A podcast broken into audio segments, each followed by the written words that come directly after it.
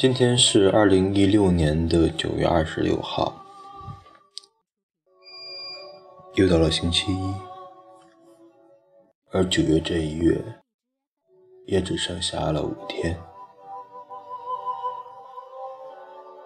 今天准备读一首诗给大家听，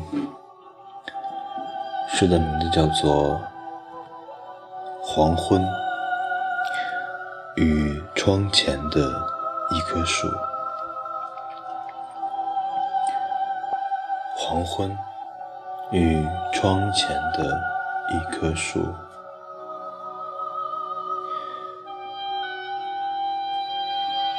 叶丽俊。只有这时，我才能舒展开全身最为脆弱的叶子，向着你。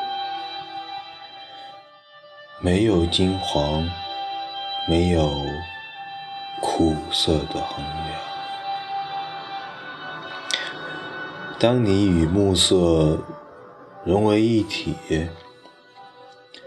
我便也卸下了疲惫的人性，